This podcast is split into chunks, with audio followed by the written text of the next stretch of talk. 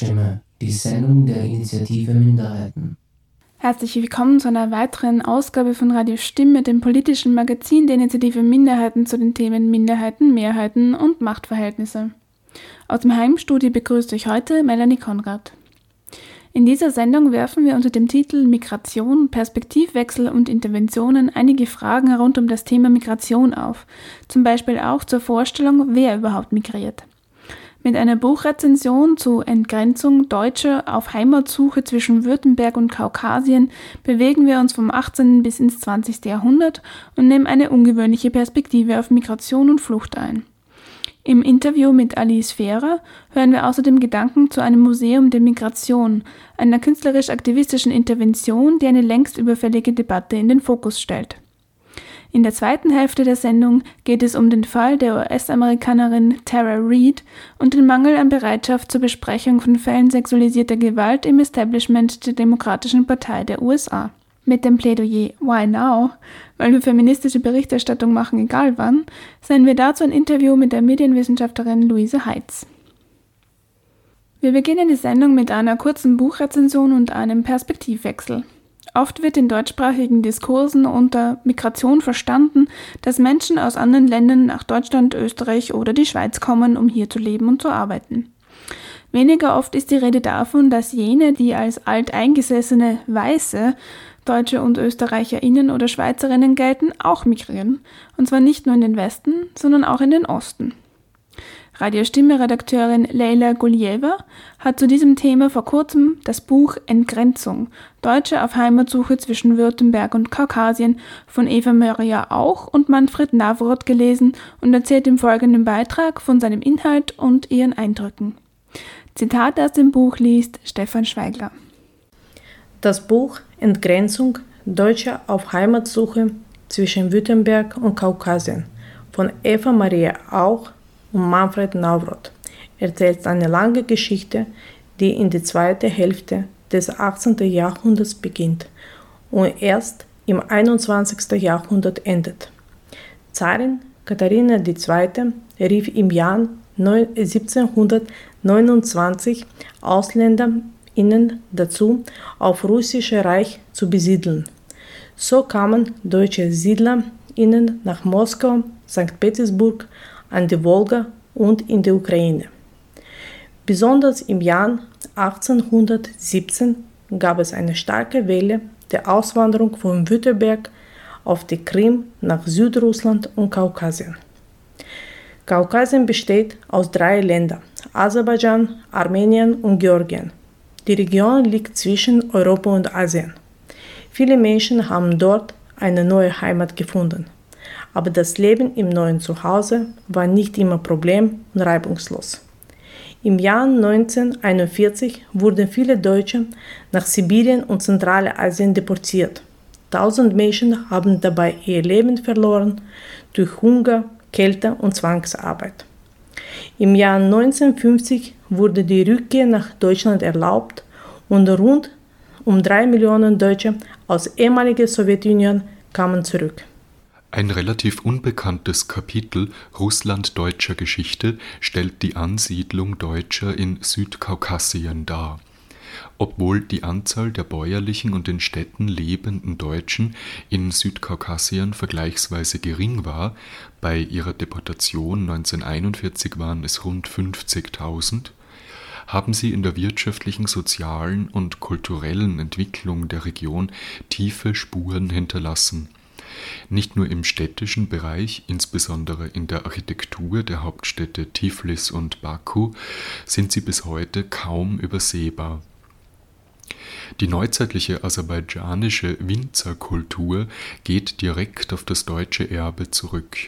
In Georgien mit seiner reichen Weinkultur steht die industrielle Produktion und Vermarktung von Winzereiprodukten ebenfalls in deutscher Tradition.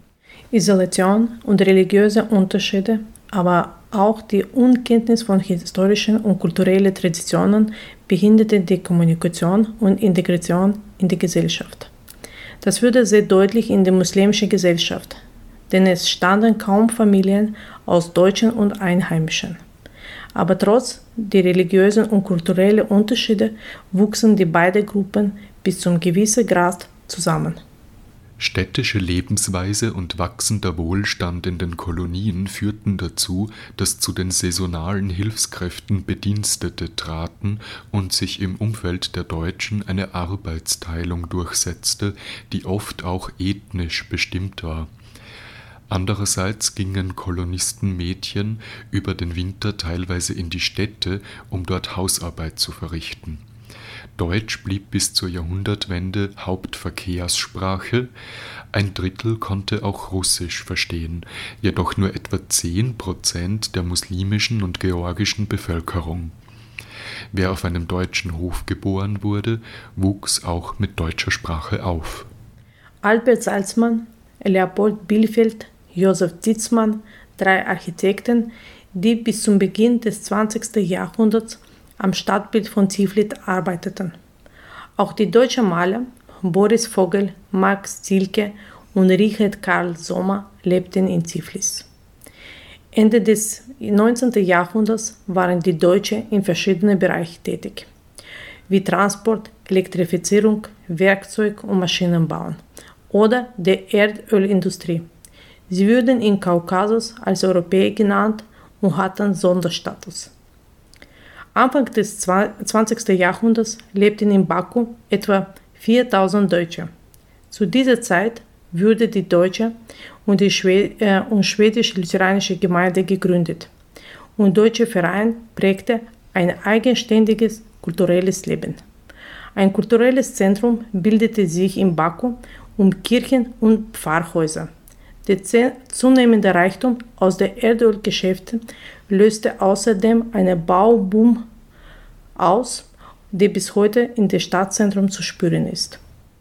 Während die Sowjetdeutschen bereits lange vor dem Zweiten Weltkrieg aufgrund sprachlicher Verwandtschaft und Beziehungen zu Deutschland als unzuverlässig und potenziell feindlich eingestuft wurden, verknüpften die Ereignisse des Zweiten Weltkriegs das Schicksal völlig unterschiedlicher Menschen auf tragische Weise unter dem Vorwurf der Volksschuld durch Kollaboration wurden 1941 alle sowjetdeutschen BürgerInnen aus europäischen Teilen der UdSSR deportiert.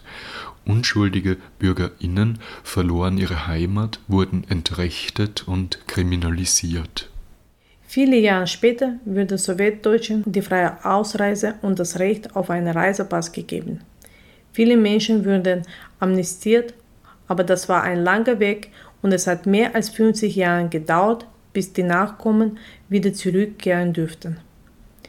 Und jetzt ist meine Einschätzung zum Buch. Ich finde das Buch sehr interessant, weil wir heute nicht so viel von dieser Generation hören, beziehungsweise von der Nachfolge von diesen Menschen. Das Buch besteht aus vielen schönen alten Bildern, die aus Privatbeständen kommen und sehr eindrucksvoll sind.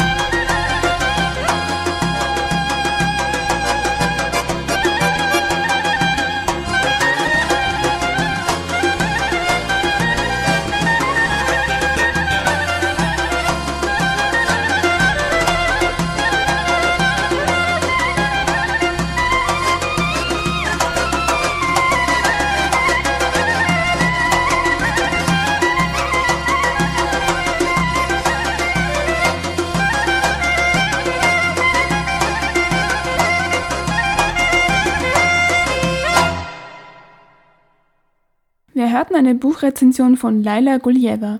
Das Buch Entgrenzung, Deutsche auf Heimatsuche zwischen Württemberg und Kaukasien von Eva Maria Auch und Manfred Navroth ist 2017 im Verlag Deutsches Kulturforum Östliches Europa in Berlin erschienen. Danach spielten wir ein Asari-Lied, das zu einer populären aserbaidschanischen Tanzkultur gehört, mit sehr vielen unterschiedlichen Tanzformen. Wir haben leider nicht herausgefunden, von wem das Lied stammt. Falls ihr eine Idee habt, meldet euch gerne bei uns auf der Homepage zur heutigen Sendung unter www.radiostimme.at. Im nun folgenden Beitrag spricht Radiostimme-Redakteurin Maxima Kalweit mit Alice Ferrer vom Kollektiv bzw. die Ideenwerkstatt Musmik über ihr Vorhaben, ein Museum der Migration zu errichten. Ausgehend vom Archiv der Migration eröffnete das Kollektiv Musmik im Februar 2020 als künstlerisch-aktivistische Intervention bereits ein Museum der Migration in der Galerie Die Schöne in Wien.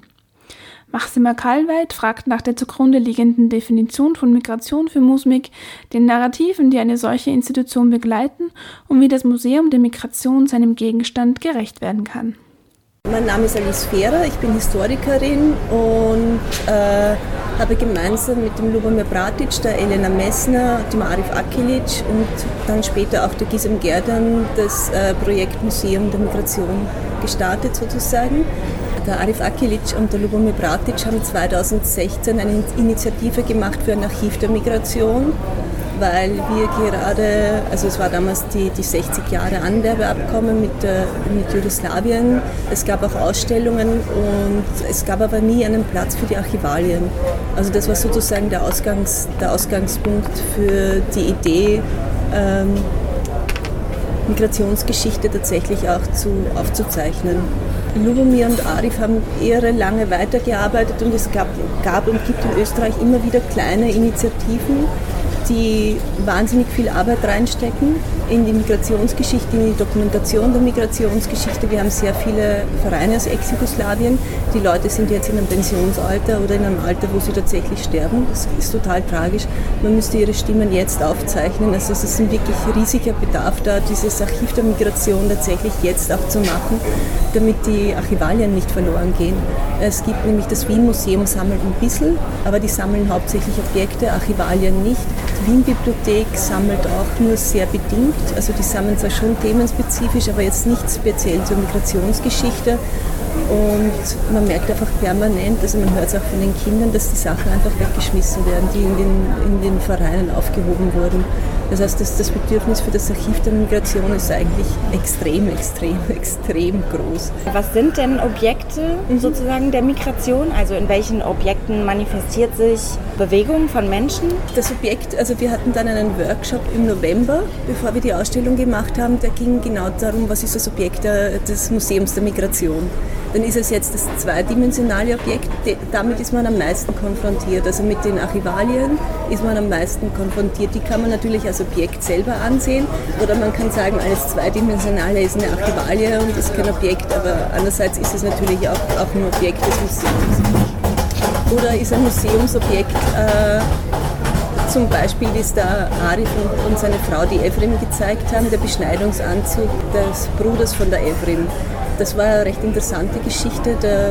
Die Mutter von Evrim hat einen Koffer mitgebracht, in, die, in dem sie dann, bevor sie in die Türkei gegangen ist, die wichtigsten Sachen, die sie erinnert haben, in, in Wien sozusagen zwischengelagert hat. Und unter anderem war dieser Beschneidungsanzug da. Und sie haben anhand dieses Beschneidungsanzuges gezeigt, wie vielschichtig der Objektbegriff sein kann. Denn anders als bei einem Museumsobjekt, das nicht mehr sprechen kann, hast du hier sozusagen den Sprecher noch da also die Mutter wäre sozusagen der Sprecher dieses Anzuges. Gleichzeitig aber spricht natürlich auch der Bruder in dem Anzug und die Tochter, die darüber spricht, also die das Ganze subjektiviert. Also die, die spannende Geschichte ist nicht nur, dass in der Migrationsgeschichte, die jetzt die Arbeitsmigration betrifft, tatsächlich noch äh, aktive Menschen da sind, die die Museumsobjekte vorstellen könnten, sondern dass dann auch tatsächlich, dass das Objekt auch ganz mehrschichtig wird. Also du hättest das Objekt selber, du hättest die Sprachen der, derjenigen, die dieses Objekt beschreiben, wenn du Glück hast und du hättest natürlich dann in dem Moment, wo die Person, die dieses Objekt besessen hast, nicht mehr da ist, würde es, müsste man sich dann fragen, ob es wirklich zu einem normalen Museumsobjekt wieder werden würde.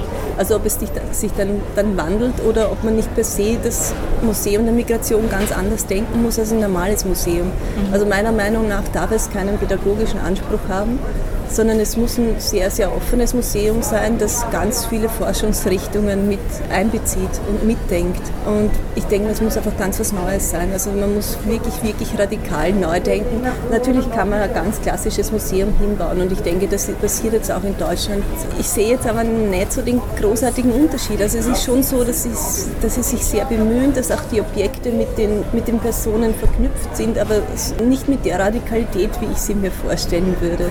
Dass du dir wirklich, also dass, dass du kein einziges Objekt mehr ausstellst, ohne dir eben diese Frage, die du, die, die du gestellt hast, was ist das Objekt des Museums oder was ist das Objekt des, was ist der Begriff des Objekts des, des Migrationsmuseums, was bedeutet, was ist die Aussage jedes dieser, dieser Dinge, was ist die Zeichen, was sind die Zeichensetzungen dieser Dinge. Meiner Meinung nach ist auch eine Archivalie ein Objekt, aber das ist halt sehr schwer durchzusetzen. Archivalien werden immer als, als zweidimensionale Archivalien behandelt die eine gewisse Art und Weise haben, wie man sie auch archiviert, wie man sie beschreibt. Das, da gibt es eine sehr lange klassische Tradition. Gerade in Wien ist diese Tradition auch sehr, sehr stark, funktioniert auch wahnsinnig gut. Es gibt, früher gab es, glaube ich, zwei Archivausbildungen, mittlerweile nur mehr eine, die auch einen sehr guten Ruf hat. Also das, das tatsächlich gedanklich zu trennen, wird wahrscheinlich sehr schwierig sein. Aber dennoch muss er sich am selben Ort befinden meiner Meinung nach. Jetzt hattest du dieses Beispiel von Beschneidungsanzug genannt. Der trägt jetzt natürlich aber auch so eine sehr kulturelle Geschichte in sich. Geht es immer darum, dass diese Objekte eine Spur der zurückgelassenen Kultur sind oder ähm, ist es nicht sogar vielleicht spannender, Objekte zu nehmen, die sozusagen diese Bewegung in sich tragen oder die eben nicht rückschließbar sind auf eine feste Kultur? Es ist interessant, dass du das als Zeichen der Kultur interpretierst, weil für uns war das das nicht, weil es war total spannend. Also für die Mutter wäre es ein Zeichen der Kultur gewesen, weil für sie war dieses Ritual wichtig. Für die Efrin, die ihre Mutter äh, sozusagen interviewt hat, war die Geschichte ihrer Mutter und die Interviewsequenzen, also die sprachlichen Sequenzen wichtig. Und es ging nicht mehr um die Kultur, sondern es ging, ging um die Erzählsequenzen, die die Mutter anwendet und auch um nachzusehen, ob diese Erzählsequenzen jetzt auch in anderen Diskursen vorkommen würden, also ob das ganz klassische Erzählsequenzen wären, die sozusagen auch in die eigene Erinnerung reingingen. Und im Arif ging es darum, dass er einfach auch eine Provokation mit dem Anzug in den Raum stellen wollte. Denn also da, da wären wir wieder bei dem, was du als Kulturgriff sagen würdest, weil es hat natürlich hat's eine, eine Kultur, kulturelle Konnotation weil, also, und das, da, da sind wir wieder bei der Frage, was passiert in dem Moment, in dem der, der Besitzer dieses Objektes stirbt. Also da ist, da ist das Objekt sozusagen völlig dem, dem Blick des anderen ausgeliefert und kann dann auch, also solange die Person existiert, kann sie sagen, das ist der Beschneidungsanzug und ich kann mich sehr gut erinnern. Und die Evren könnte sagen, ja, aber für mich war das überhaupt nicht wichtig mehr sondern ich finde das nur interessant, was, meine, was, was für meine Mutter interessant war. Jemand, der das jetzt aber aus einem rassistischen Blickwinkel sieht, könnte sagen, okay, na ganz klar, das ist ein Beschneidungsanzug, das ist eine Diskriminierung von männlichen Kindern und das ist ganz klar ein, Kultur, ein Kulturkonflikt, den wir hier sehen. Also und deswegen, deswegen fand ich das Objekt so extrem aussagekräftig, weil es ganz viele verschiedene Ebenen ganz deutlich an der Oberfläche sichtbar macht. Aber jedes Objekt hat natürlich seine, seine Vielzahl von Geschichten. Und bei dem waren sie halt einfach so schreiend heraus noch. Und mhm. deswegen fand ich das so, so, so spannend, dass ich es drehen kann, dass, ich, dass du es von allen Seiten betrachten kannst und dass es eigentlich ja doch eine Interpretationssache ist. Mhm. Aber die Frage ist, braucht man den Kulturbegriff? Deswegen frage ich so provokativ, mhm. weil ich mich sozusagen frage, ob man damit nicht dann auch wieder ein Narrativ bedient. Ob Auf man damit Fall. nicht auch ja. wieder sozusagen das andere, das, ähm, was in der Kultur, ja. in der man sozusagen ausstellt, Fremde oder so, mhm. dass man dadurch natürlich auch wieder provoziert, dass, dass man da wieder eine Grenze aufmacht zwischen der Kultur, die, die mit rübergebracht wurde. Jetzt, ich übertreibe jetzt mal ganz pathetisch. Ne? Nein, ich denke, du hast völlig recht, das ist auch so, aber bei manchen Objekten ist genau diese diese Auseinandersetzung war total spannend und die muss gemacht werden. Wo ist eigentlich die Spannung zwischen Museum, was oft, ähm, und da sind wir auch wieder bei diesem Objekt, ne, statische Objekte, wie können die eigentlich Oral History, also eine Form von weitergetragenem Wissen, von ähm, wissen, was über Sprache funktioniert und was über Geschichten erzählen funktioniert, wie können die das überhaupt, ähm, wie können die dem überhaupt gerecht werden? Die Frage ist legitim, ist nicht, ist nicht, also ich gehe jetzt wieder zurück auf den Anzug, ist dieser Anzug nicht gleichzeitig Archivalie? Ja, natürlich, sobald er im, im tiefen Speicher landet, ist er Archivalie. Also das, das ist schon eine, eine, recht interessante Frage. Wir hatten zum Beispiel auch ein anderes Objekt, das war jetzt nicht so kulturell konnotiert. Und zwar als das Afrika-Dorf angezündet wurde, gab es so einen kleinen Elefanten, der in der Mitte stand. Und dieser Elefant ist zur Hälfte abgebrannt.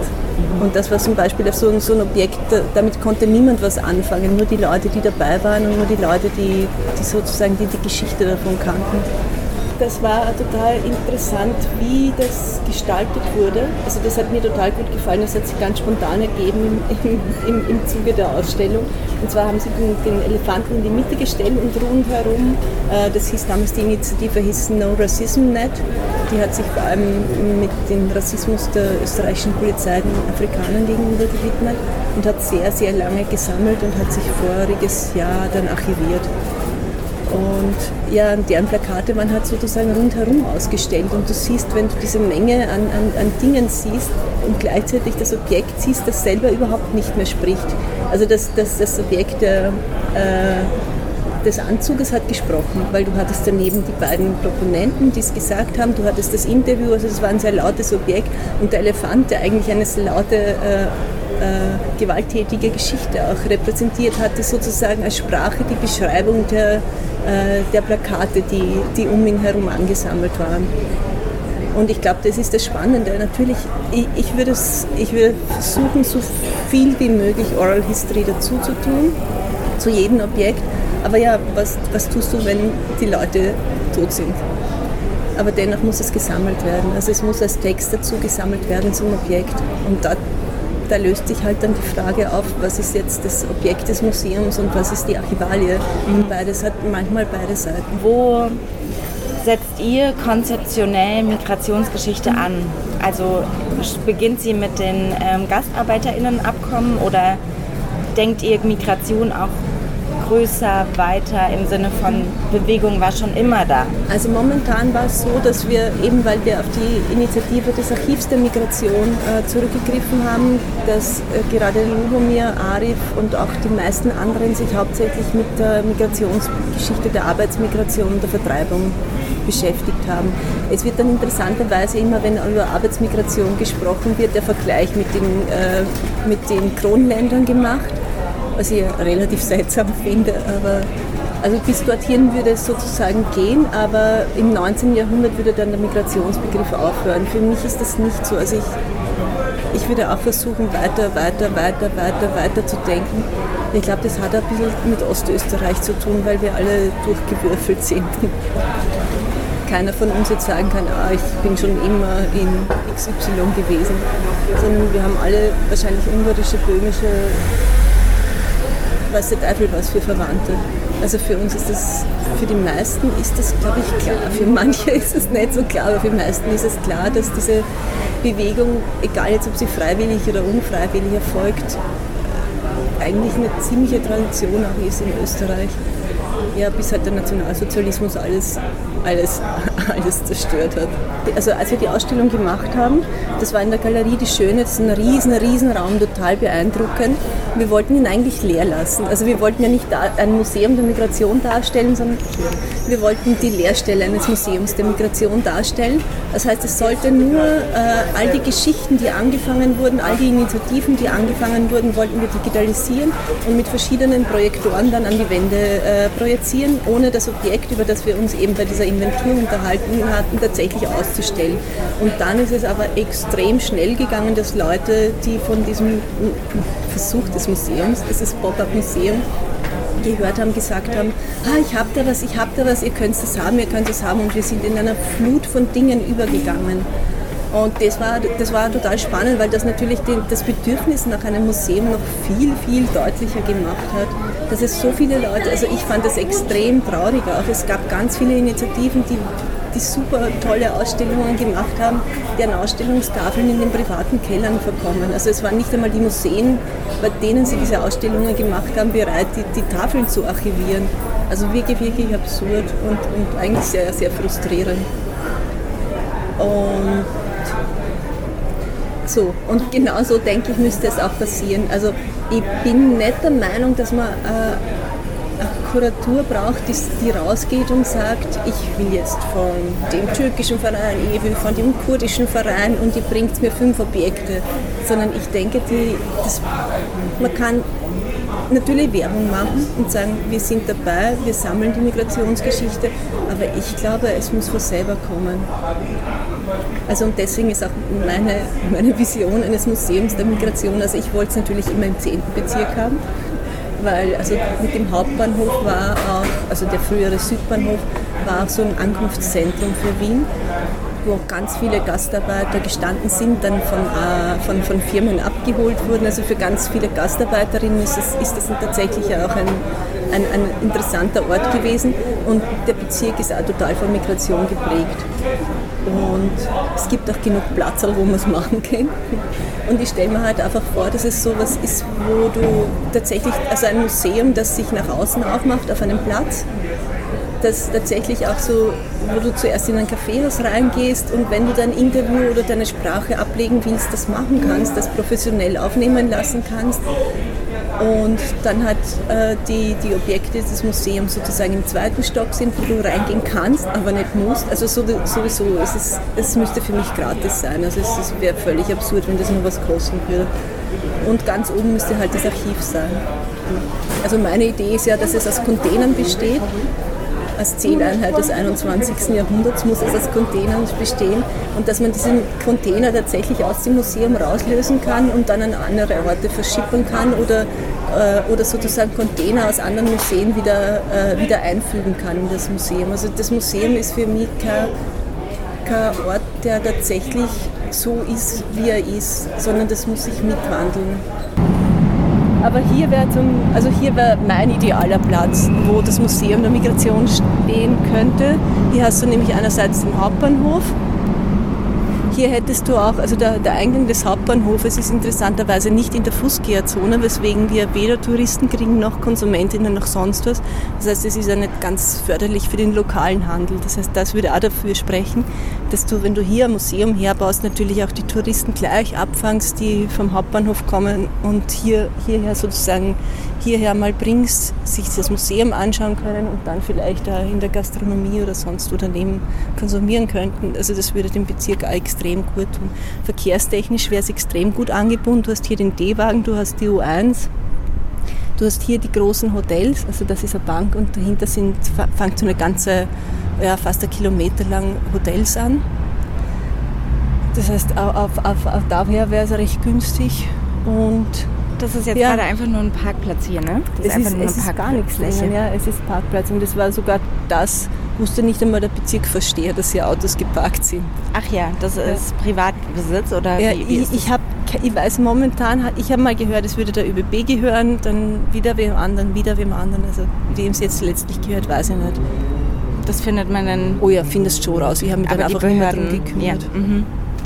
Und man sieht eh, also der Platz ist einfach, du siehst, das Stück, wo wir Fußgängerzone gegangen sind, ist ungefähr bis, bis zum Kolumbusplatz halbwegs belebt noch genau. und da ist es einfach tot. Also niemand, dieser Platz ist auch so, dass ihn niemand benutzt und niemand, also er hat auch keinen Namen. Also es heißt noch Fußgängerzone, aber interessanterweise ist es ja so ein, so ein runder Platz, der unten noch ein Denkmal hat, so ein kleines Schiff, das sich anknüpfen soll an den Kolumbusplatz. Ah, okay. Das, das, das, das ist einfach eine tote Zone.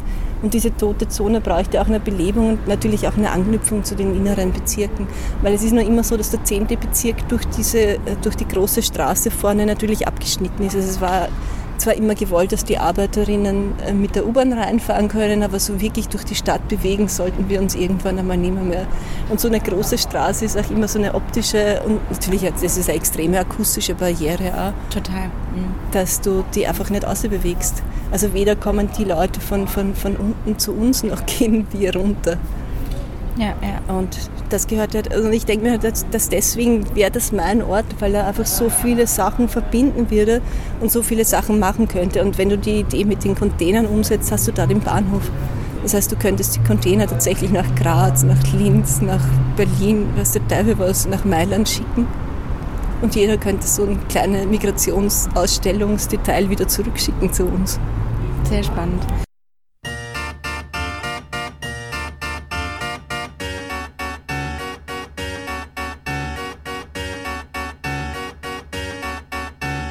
Bye.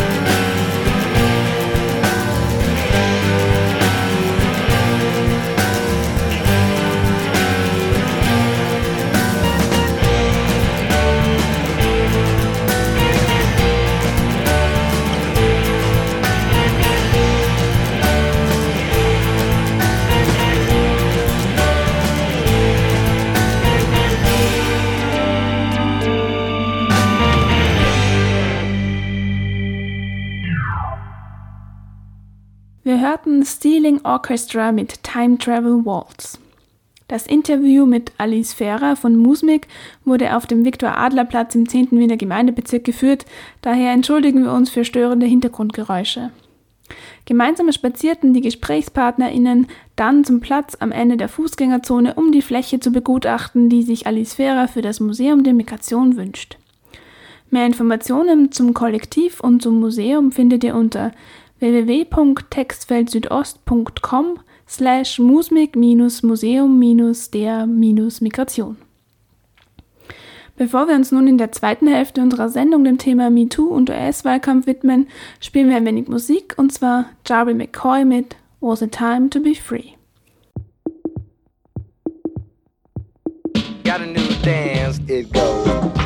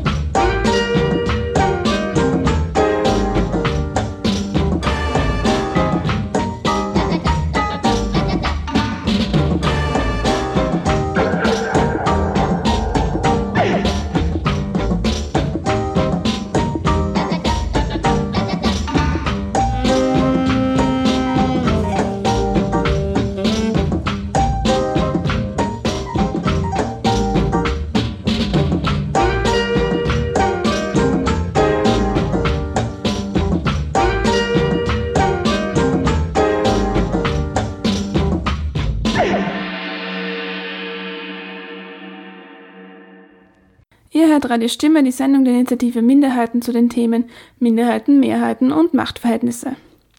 In unserem nächsten Beitrag werfen wir einen Blick in das Land, in dem die MeToo-Bewegung ihren Ausgang nahm, in die USA. In den USA ist politisch immer viel los, aber derzeit scheinen sich die Ereignisse regelrecht zu überschlagen. Corona, Black Lives Matter und dann auch noch ein Wahljahr mit der Möglichkeit, Trump in his Neo-Nazi-Posse endlich loszuwerden. Interessant und frustrierend gleichzeitig ist dabei der Eiertanz der Demokratischen Partei der USA, deren Spitze sich auf dem Nonar-Kandidaten Joe Biden geeinigt hat, der mit dem Change, den so viele Menschen derzeit und auch schon davor in den USA gefordert haben, leider sehr wenig am Hut hat. Im Frühjahr 2020 entstand außerdem eine allmähliche Aufmerksamkeit für den sogenannten Fall Tara Reid. Tara Reid beschuldigt den voraussichtlichen Präsidentschaftskandidaten der Demokratischen Partei Joe Biden, ihr gegenüber in den 1990er Jahren sexuell übergriffig gehandelt zu haben. Es geht dabei um mehrere Vorfälle körperlicher Übergriffigkeit, die Reid in vielen Gesprächen und Interviews mit unterschiedlichen Presseleuten immer wieder als eine Form von Machtmissbrauch eingeordnet hat. Mit der Frage Why Now wird ihr von Seiten der Medien jedoch auch unterstellt, lediglich wahlkampfpolitisch motiviert zu sein und schließlich auch, dass ihre Anschuldigungen gelogen seien. Weil wir von Radio Stimme parteilich berichten, sehen wir aus unserer feministischen und queerfeministischen Haltung heraus die Notwendigkeit, wichtige Mechanismen aufzuzeigen, die besonders Frauen daran hindern, sexuelle Übergriffe und Machtmissbrauch anzuprangern und dafür Gehör zu finden. Alle Überlebenden von sexualisierter Gewalt müssen das Recht haben, dass ihre Geschichten nicht vorschnell in Zweifel gezogen werden. Darum antworten wir auf die Frage Why now mit weil wir feministische Berichterstattung machen, egal wann. Im folgenden Beitrag unternimmt Radio Stimme Redakteur Stefan Schweigle den Versuch, jene Machtstrukturen zu beleuchten, die es Tara Reid beinahe verunmöglichen, für ihre Geschichte Gehör zu finden. Dazu hat er mit der Medienwissenschaftlerin Luise Heitz gesprochen. Wie ihr wahrscheinlich wisst, ist es ein zentrales Thema unserer Sendung Radio Stimme, Machtverhältnisse zu thematisieren und zu kritisieren. In Sachen Medienlandschaft und Berichterstattung ist genau das auch ein ganz grundsätzlicher Anspruch von freiem Radio. Denn als dritte Säule journalistischer Repräsentation sind sogenannte freie Medien schon per Struktur weder mit privatwirtschaftlichen noch mit regierungspolitischen Institutionen, also vielleicht staatlichen Geldgeberinnen, verbandelt. In den USA ist die Medienlandschaft stark von privaten Medien dominiert, die entweder wie im Fall von Fox News, dem republikanischen, oder wie im Fall von MSNBC oder CNN, dem demokratischen Partei-Establishment gegenüber loyal sind. Dahinter verbergen sich über Jahrzehnte eingespielte Machtverhältnisse, die auch darüber entscheiden, welche Formen feministischer Berichterstattung vorhanden sind und ermöglicht werden und welche eben nicht. In meinen Recherchen für diesen Beitrag habe ich mich unter anderem mit der demokratischen Parteiführung und den demokratisch assoziierten Fernsehsendern beschäftigt. Aus der Ferne mag man den Eindruck haben, dass die DemokratInnen anders als die RepublikanerInnen eher linksgerichtet sind und dass ihnen inklusive Sprache und auch das MeToo-Movement sehr wichtig sind. Dieser Eindruck trügt aber teilweise. Die Demokratische Partei muss man sich stärker wie eine Koalition vorstellen. Neben zum Beispiel linken und auch feministischen AkteurInnen versammelt die Partei vor allem auch Neoliberale und Rechtsgerichtete. Und letztere dominieren die Politik der Partei sehr stark. Für diesen Beitrag habe ich mit Luise Heitz telefoniert, die an der Universität Wien aus medienwissenschaftlicher Perspektive zum Thema sexualisierte Gewalt forscht. Hier, wenn es um Fälle sexualisierter Gewalt ging, bei denen republikanische Politiker beschuldigt wurden, waren das demokratische Partei-Establishment und auch die mit ihnen assoziierten Fernsehsender stets bereit, sich mit den Überlebenden der Gewalt zu solidarisieren und sie haben die Wichtigkeit des MeToo-Movements betont. Und jetzt sah eine Frau den voraussichtlich demokratischen, also nicht den republikanischen, sondern den demokratischen Kandidaten für die Präsidentschaftswahlen im Herbst äh, 2020 beschuldigt, zeigen sich Parteieliten und Fernsehsender von einer anderen Seite. Monatelang haben sie einfach gar nicht darüber berichtet obwohl sich Tara Reid wiederholt an sie gewendet hat und auch Politikerinnen, also Politikerinnen der Demokratischen Partei, die selbst erklärte Unterstützerinnen des MeToo-Movements sind, ähm, nämlich Kamala Harris und Elizabeth Warren, haben nicht auf Reeds Kontaktaufnahmeversuche reagiert. Schließlich wandte sich Tara Reid an die unabhängigen sozialistisch-feministischen Journalistinnen Katie Halper und auch Crystal Ball, die ihr sofort die Möglichkeit gaben, auf deren jeweiligen Kanälen von ihrer Geschichte zu berichten. 1993 war Tara Reid eine Assistentin im Team von Joe Biden im US-Kongress. In dieser Zeit habe Biden, der den Vorfall nun abstreitet, sie in seinem damaligen Büro gegen ihren Willen bedrängt und mit den Fingern penetriert. Dadurch, dass die unabhängigen JournalistInnen ihr eine Plattform boten, kamen nun seit Anfang April 2020 schließlich auch die Mainstream-Medien nicht mehr umhin, das Thema zumindest anzuschneiden diese konzentrierten sich jedoch weniger auf Recherchen zur Verifizierung oder Falsifizierung von diversen Details aus Reeds Darstellung der Ereignisse, sondern kümmerten sich direkt eher um skeptische Spekulationen aller Why Now welche Mächte sind eigentlich am Werk, wenn eine Überlebende sexualisierter Gewalt mit ausgerechnet dieser Frage, also der Frage nach dem Timing, konfrontiert wird? Also das ist ja eine Frage, die so einen Anspruch an ähm, Überlebende oder Opfer sexualisierter Gewalt formuliert und ähm, insbesondere in der Konstellation, in der es darum geht, dass die Person nicht einfach ähm, erzählen kann, was, was ihr passiert ist, sondern in der sie dann zu einer Zeugin gemacht wird, beziehungsweise zu einer Anklägerin. Also wo es dann darum geht, okay, wir müssen prüfen, was du sagst. Weil hier geht es nicht nur darum, dass du was erzählst und es um dich geht, sondern hier geht es um ein Verhältnis, in dem du jemanden auch zum Täter oder zur Täterin machst. Und daran hängen ja ganz viele wichtige ähm, staatliche, soziale Prozesse, die äh, zwar wichtig sind, aber auch in, in, den gesellschaftlichen Verhältnissen, kulturellen Verhältnissen, in denen wir leben, nicht unbedingt super ablaufen. So, das mal als Note. Also so in Bezug auf, okay, wie gehen wir eigentlich mit Gewalt und gewaltausübenden Menschen um? Das ist nochmal ein großes Kapitel und da versteckt sich natürlich auch berechtigterweise dahinter, dass man sagt, okay, man muss irgendwie prüfen, ob etwas, ob, ob diese Anklage von Gewalt war es oder nicht. Aber wie wir diese Prüfung äh, vollziehen, das hat äh, ganz viele problematische Dimensionen. Und eine dieser problematischen Dimensionen hängt sozusagen in, diesem, in dieser Frage, warum jetzt? Denn es gibt sehr, sehr viele Gründe, warum Menschen sozusagen in Anführungsstrichen zu spät ähm, ja, Gewalt ansprechen, sexualisierte Gewalt ähm, öffentlich machen. Und zwar kann das einerseits den Grund haben, dass eine sexualisierte Gewalthandlung traumatische Folgen hat. Das heißt, es geht gar nicht darum, da schnell und laut drüber zu reden, sondern es geht irgendwie darum, das zu überleben, das auszuhalten, damit irgendwie klarzukommen. Und das kann bedeuten, dass man es lieber vergessen will, dass man darüber schweigt, weil es aus unterschiedlichen Gründen man schweigt, weil man Angst hat vor Repressionen durch die gewaltausübende Person, wenn man zu Recht Angst hat davor, sozial geächtet zu werden, wenn man ähm, über die Gewalt spricht, die jemand ausübt und die einer eben angetan wurde. Und ähm, man kann auch zu Recht davor Angst haben, dass einem oder einer nicht geglaubt wird. Das heißt, warum erst jetzt ist im Grunde genommen super unfair in Bezug auf diesen Prozess mit einer traumatischen Erfahrung überhaupt klarzukommen und äh, sie zu äußern. So, das heißt, es gibt da einen Anspruch, der nicht übereinstimmt mit dem, was in einer Person, die Gewalt erfahren hat, vorgeht.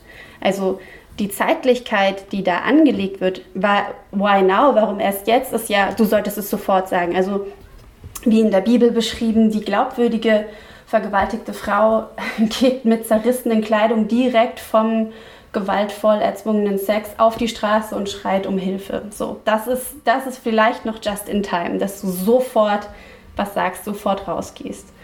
Ähm, also der, der Maßstab ist unglaublich äh, hart. So, du sollst überhaupt keine Zeit dafür aufwenden, dich zu ordnen, irgendwie klarzukommen, sondern du sollst dich sofort weiterer Gefahr ähm, ausstellen, sozusagen, nämlich eben das, was ich aufgezählt habe, in Frage gestellt werden, ob du glaubwürdig bist. Ähm, das soziale Umfeld könnte dich verurteilen. Und gleichzeitig zusätzlich, und das ist ja auch bei dem Beispiel, um das wir, über das wir sprechen, ähm, spielt es ja auch eine Rolle, die Person, die die Gewalt ausgeübt hat, ist vielleicht auch eine Vertrauensperson oder eine Person, die ich bewundere. Das heißt, ich muss auch erstmal klarkommen, was mein Verhältnis eigentlich zu dieser Person jetzt ist. Und das alles kostet Zeit. Und diese Zeit wird ähm, Betroffenen, Überlebenden, Opfern gar nicht zugestanden. Wenn wir fragen, why now, warum erst jetzt, dann wird diese Zeit den Menschen, die mit der Gewalt eben zuallererst mal zurechtkommen müssen irgendwie, weggenommen. Und das ist äh, eine ganz, ganz problematische Dimension. Das gelinde gesagt Joe Biden freundliche Newsformat Politico interviewte kürzlich die ehemaligen Vermieter von Tara Reid und berichtete exklusiv darüber, dass Reid oft mit ihrer Miete im Rückstand war, um dann darauf zu schließen, dass dies ihren Charakter und schließlich ihre Glaubwürdigkeit in Frage stellt. Wie hängen denn Klassenbeschämung und andere Formen der intersektionalen Diskriminierung mit dem Thema Glaubwürdigkeit in Fällen sexualisierter Gewalt zusammen? Ähm, ja, ähm, ich denke, da zeigt sich, dass diese Frage der Glaubwürdigkeit oder die Suche nach, nach Beweisen für Glaubwürdigkeit oder eben jetzt in dem Fall gerade für Unglaubwürdigkeit eine Funktion erfüllt in der Gesellschaft. Nämlich die Funktion, eine bestimmte Ordnung wiederherzustellen, zu reproduzieren, bestimmte Plausibilitäten, bestimmte Wahrheiten, bestimmte Autoritäten auf den Plan zu bringen. So. Und ähm, es gibt den Begriff der Aussage Ungerechtigkeit äh, der ist von Miranda äh, Fricker, Miranda Fricker ähm, so entwickelt worden. Und da geht sie darauf ein, dass Glaubwürdigkeit eine Art von Ökonomie ist, die entlang der Herrschaftsverhältnisse, die wir zum Beispiel im Rassismus sehen, die wir ähm, über Gender organisieren, die über Klassenverhältnisse organisiert werden, die über die Unterscheidung von gesund und krank bzw. behindert oder able-bodied ähm, hergestellt werden also eine Ökonomie, die diese Herrschaftsverhältnisse sozusagen herstellt und als Ökonomie, das heißt also als ungleiche Verteilung von Ressourcen, Reichtum, Rechten ähm, etabliert. So. Und das heißt ähm, natürlich, äh, dass, es, äh, dass diese ähm, Herrschaftsverhältnisse am Werke sind, wenn so, so ein Phänomen, so ein soziales Phänomen wie Gewalt und das Sprechen über Gewalt verhandelt wird. So.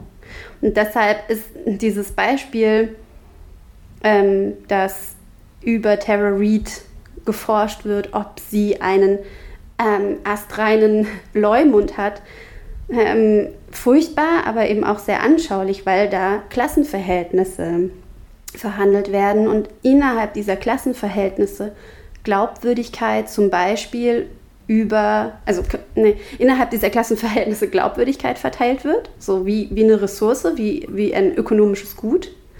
Ähm, und darüber natürlich Bürgerlichkeit als was Gutes, ähm, Rechtschaffenes im Gegensatz zu zum Beispiel Arbeiterinnenklasse oder Armut als etwas Dubioses, nicht so Verlässliches und so weiter hergestellt wird. Und das heißt, hier wird ein Herrschaftsverhältnis reproduziert, was eigentlich direkt nichts mit sexualisierter Gewalt und eigentlich auch direkt nichts mit der Glaubwürdigkeit von Zeuginnenschaft zu tun hat. Aber eben, wenn wir uns darauf einlassen zu sagen, die Frage der Glaubwürdigkeit erfüllt eine Funktion, nämlich die Funktion, eine bestimmte Gesellschaftsordnung plausibel zu machen, zu reproduzieren, darin eben ähm, ja, eine, eine Rolle spielt. Für rechte und antifeministische Stimmen ist die demokratische Ignoranz gegenüber dem Fall Tara Reid gerade ein gefundenes Fressen. Da heißt es nun, dass das gesamte MeToo-Movement ein Etikettenschwindel sei. Markiert dieser Angriff sowas wie eine neue Entwicklung? Ich, ich würde als erstes irgendwie sagen, ich glaube, das ist gar nicht so neu. Also wenn man sich anschaut, ähm, mit was überlebende Betroffene sexualisierter Gewalt sich so konfrontiert sehen, dann ist dieser Vertrauensverlust, der sich darin ja abzeichnet, dieses, okay, Leute, die eigentlich sagen, sie setzen sich fürs MeToo-Movement, also für ähm, Betroffene sexualisierter Gewalt ein, dass die dann gar nicht wirklich da sind, wenn es um sie selbst geht oder um ihre nähere Umgebung. Das, dieser Vertrauensverlust ist nichts Neues. So, das passiert sehr viel und das passiert im intimsten Bereich. Deshalb ist es ja auch so unglaublich schmerzhaft und zerstörerisch darüber zu reden und deshalb sind die Hürden auch so groß, ähm, weil das so sagenhaft enttäuschend sein kann, wie Leute darauf reagieren. Insofern, natürlich ist diese Scheinheiligkeit und dieser Vertrauensbruch schmerzhaft und enttäuschend, ähm, aber überraschend ist er wohl nicht. Und dass eine politische, politisch-strategische Inanspruchnahme dieser Fahne, dieses Ja, wir setzen uns für Opfer ein, ähm, sehr oft scheinheilig ist, beziehungsweise eine, eine politische Strategie und nicht ein ernsthaftes, mühse, mühseliges sich wirklich einsetzen. Oh, ich klinge vielleicht zynisch, aber es ist nichts ähm, Überraschendes.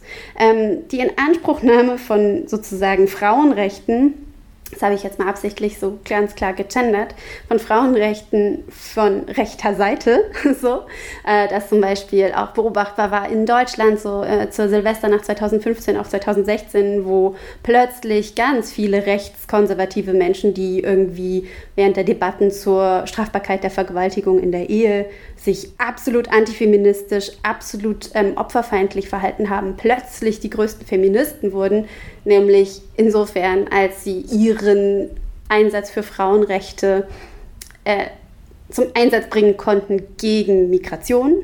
So. ähm, no, ich formuliere zu lange Sätze, ich habe gerade den Anfang verloren. Aber ich glaube, es ist trotzdem klar, was ich meine. Also, ähm, von rechter Seite werden Frauenrechte in Anspruch genommen, um rechte Politik zu machen. Und ebenso ist das bei den Democrats so. Frauenrechte werden tokenistisch eingesetzt. Das jetzt aber gleich auf die ganze MeToo-Bewegung zu beziehen, ist natürlich Hanebüchen. Denn die MeToo-Bewegung, und da folge ich so ähm, Tarana Burke, die ähm, US-amerikanische schwarze Feministin und Community-Workerin, die 2006 MeToo sozusagen gegründet hat. Ähm, der ursprüngliche Slogan von, von MeToo war ähm, Healing through Empathy. Und das war eine Community-Arbeit, ähm, um Betroffene sexualisierter Gewalt vor allem in der Kindheit und Jugend ähm, zu stärken und zu empowern. So. Und ähm, Tarana Burke betont immer wieder, dass dieses Movement steht und fällt mit den Survivors, mit den Überlebenden, die darüber sprechen. Das heißt, es kann gar nicht sein, dass wir jetzt das ganze MeToo-Movement in Frage stellen, weil einige Democrats, die sich dafür ähm, ausgesprochen haben, sich als ähm, scheinheilig in bestimmten Punkten ähm, entpuppen. Denn es geht nicht um diese Spokespersons. So. Es geht um eine Bewegung getragen von Überlebenden und natürlich jenen, die sich da ähm, ernsthaft einsetzen, dafür ähm, Healing through Empathy zum Beispiel zu ermöglichen oder eben auch ähm, weitere wichtige Schritte zu gehen. So. Insofern, es ist nichts Neues, aber es ist unglaublich fatal, wenn wir da Glauben schenken, dass das MeToo-Movement daraus besteht, dass äh, ein paar Spokespeople sozusagen sich einsetzen medial, sondern es ist viel breiter zu denken, dieses Movement. Wir hörten einen Beitrag von Radio Stimme Redakteur Stefan Schweiger zum Fall Tara Reid, eine US-Amerikanerin, die dem voraussichtlichen demokratischen Präsidentschaftskandidaten Joe Biden körperliche Übergriffe und sexualisierte Gewalt vorwirft. Im Interview mit der Medienwissenschaftlerin Luise Heitz wurde dekonstruiert, welche diffamierenden medialen Strategien zur Anwendung kommen, um Tara Reid und viele andere Überlebenden von sexualisierter Gewalt zu beschämen und ihnen ihre Glaubwürdigkeit abzusprechen. Das Thema wird die Medien sicher noch weitere Zeit beschäftigen. Wir können gar nicht genug betonen, wie wichtig es ist, dass es unabhängige Formen der Berichterstattung gibt, sei es der Podcast von Katie Harper in den USA oder sei es Radio Orange hier in Wien. Unabhängige bzw. auch dezidiert emanzipatorisch parteiliche Berichterstattung zur US-amerikanischen Verhandlung von sexualisierter Gewalt haben wir für euch auch auf unserer Homepage www.radiostimme.at verlinkt. Auch über die von Lisa Heitz erwähnte Tarana Burke findet ihr dort mehr Infos. Und damit sind wir nun auch schon am Ende dieser Radiostimme-Sendung angelangt. Falls ihr Lust bekommen habt, weitere unserer Sendungen anzuhören, schaut sehr gerne mal auf unserer Homepage www.radiostimme.at. Es verabschiedet sich Melanie Konrad aus dem Heimstudio für Radiostimme. Ciao und bis zum nächsten Mal.